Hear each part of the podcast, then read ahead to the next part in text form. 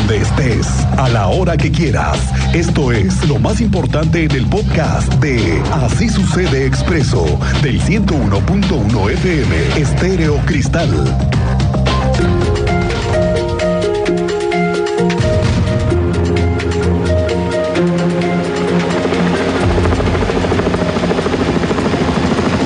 Ha sucedido una emergencia hace poco más de una hora en esta ciudad de Querétaro cuando en un tema eléctrico resulta que tenemos una emergencia que se ha tenido que resolver con la intervención del cuerpo que atiende vía aérea a través del helicóptero llamado CONIN que está a cargo de la cobertura aérea en emergencias médicas.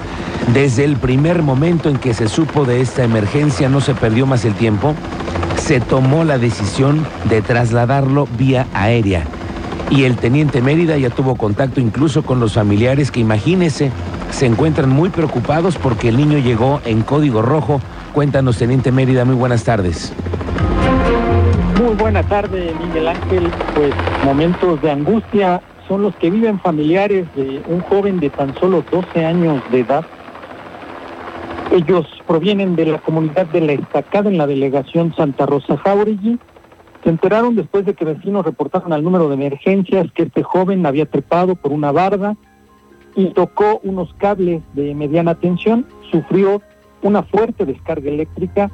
Al lugar se trasladaron paramédicos, técnicos en urgencias médicas, protección civil municipal, estatal, bomberos y eh, personal de servicios aéreos para primero estabilizar y posteriormente trasladar a la puerta norte del Estadio Corregidora y de ahí a urgencias del Hospital del Niño y la Mujer al joven que sufrió lesiones por quemaduras debido a la descarga eléctrica y se encuentran a la espera de noticias debido a que su condición de estado de salud es reportado delicado.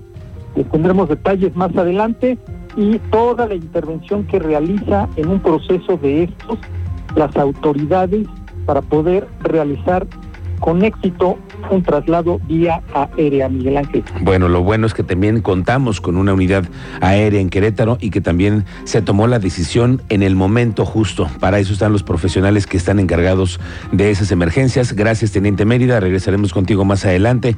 ¿Recuerda usted la trave que se deslizó? Así, esta que se deslizó casualmente y por la imprudencia de una constructora inventada que se quiso lucir adelantando el tiempo de la obra y que se les cayó, eso fue, se les cayó la trave en Bernardo Quintana una mañana de un fin de semana. ¿Se acuerda usted? Lo recordamos todos. Bueno, le cuento que después de varias investigaciones que se le están haciendo la obra, porque al final también existe una investigación y una sanción a la constructora, finalmente se retomaron los trabajos y este fin de semana se viene la colocación de aquella trave caída. Tú sabes más de esto, Andrea Martínez, bienvenida, buenas tardes. ¿Qué tal, Miguel Ángel? Muy buenas tardes y también a toda la audiencia. Pues así es, este fin de semana se colocará la trave que se cayó el pasado 21 de agosto de esta obra del paso superior vehicular de Bernardo Quintana y Sombrerete. Así lo dio a conocer el secretario de Desarrollo Urbano y Obras Públicas, Fernando González Salinas, que bueno, reportó que para estos trabajos a partir de este sábado 26 de noviembre a las 5 de la tarde cerrarán los carriles que van de sur a norte sobre Bernardo Quintana, es decir, eh, en dirección de los arcos hacia Jurica, esto hasta las 4 de la mañana del lunes 28 de noviembre. Escuchamos eh, justamente pues parte de la explicación que nos daba el secretario de Desarrollo Urbano y Obras Públicas sobre cómo estarán eh, pues estos cierres en los carriles a la altura de la avenida Sombrerete salida hacia Sombrerete, hacia la calle Sombrerete, y los de alta se van a ir por el otro sentido. ¿sí? O sea, no vamos a interrumpir el, flujo de, norte, de sur a norte. Vamos a pasar a los del norte a sur en la lateral, ahí se van a ir todos. Eh, los, los, de, los que van a ir hacia, hacia el norte se van a ir por el otro, eh, por, un contrasentido, por así decirlo. Y bueno, pues sería desde las 5 de la tarde del sábado hasta eh, a la hora que terminemos el lunes por la mañana. El lunes por la mañana nosotros pretendemos, nuestras expectativas son de que terminemos más o menos a las 3, 4 de la mañana. la mañana.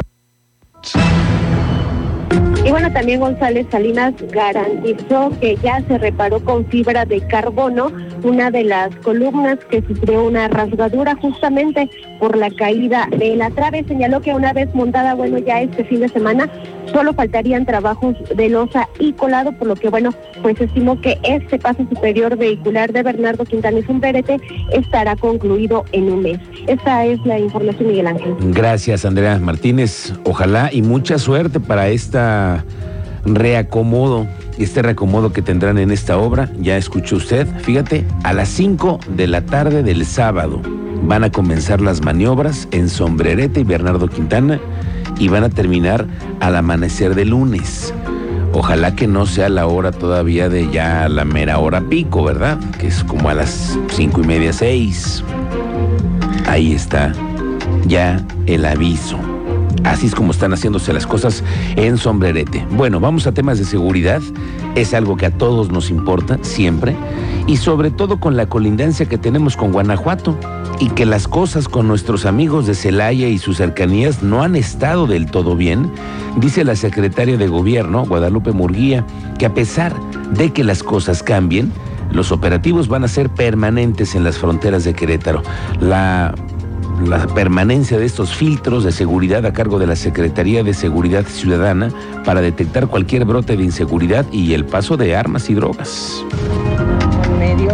con delincuencia organizada de grupos de Guanajuato eh, confrontándose por esa plaza que tuvieron algún impacto en Querétaro.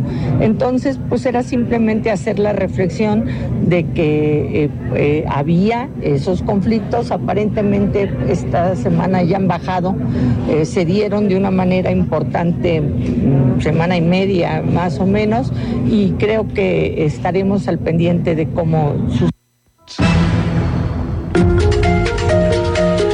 Oiga, ¿y usted cómo anda de la verificación? Se lo pregunto porque hay una nueva orden para que cualquier policía pueda exigir que estemos al corriente. Nada de que esperemos a que haya una revisión. No, no, no, no, no.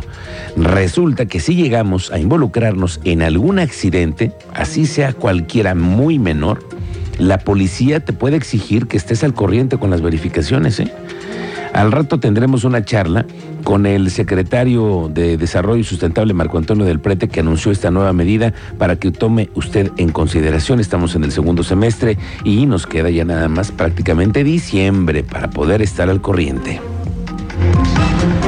Oiga que siempre no. Resulta que todo lo que estaba investigando en la UAC a varios trabajadores no salió nada. La Comisión de Asuntos Jurídicos de la UAC presentó los resultados de los procedimientos de investigación contra los cuatro funcionarios universitarios donde no encontraron ninguna responsabilidad. Edgar Pérez, que es el presidente de la comisión, nombrado en sustitución de la rectora Tere García, los cuatro funcionarios podrían reintegrarse a sus labores. José Alejandro Ramírez, titular de la Contraloría, Juan Joel Mosquera, el coordinador de la Maestría en Salud Animal y Producción Sustentable, Gonzalo Martínez, el abogado general de la UAC, Juan Fernando Rochamier, coordinador de la Escuela de Bachilleres Plantel Conca, habla el mismo que estuvo como presidente de la comisión.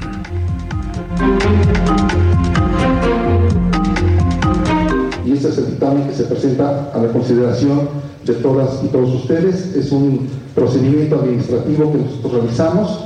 Sin embargo, hay que aclarar que aquí no se está disculpando a nadie, no se está liberando a nadie, pues que, puesto que cada miembro funcionario de la comunidad universitaria es responsable de sus actos y eso no obsta para que cualquier miembro de la comunidad pudiera presentar, si es el caso, alguna denuncia, alguna eh, presentación formal a las instancias de la universidad o fuera de ella con respecto a cualquier miembro de la comunidad o de los que están aquí señalados.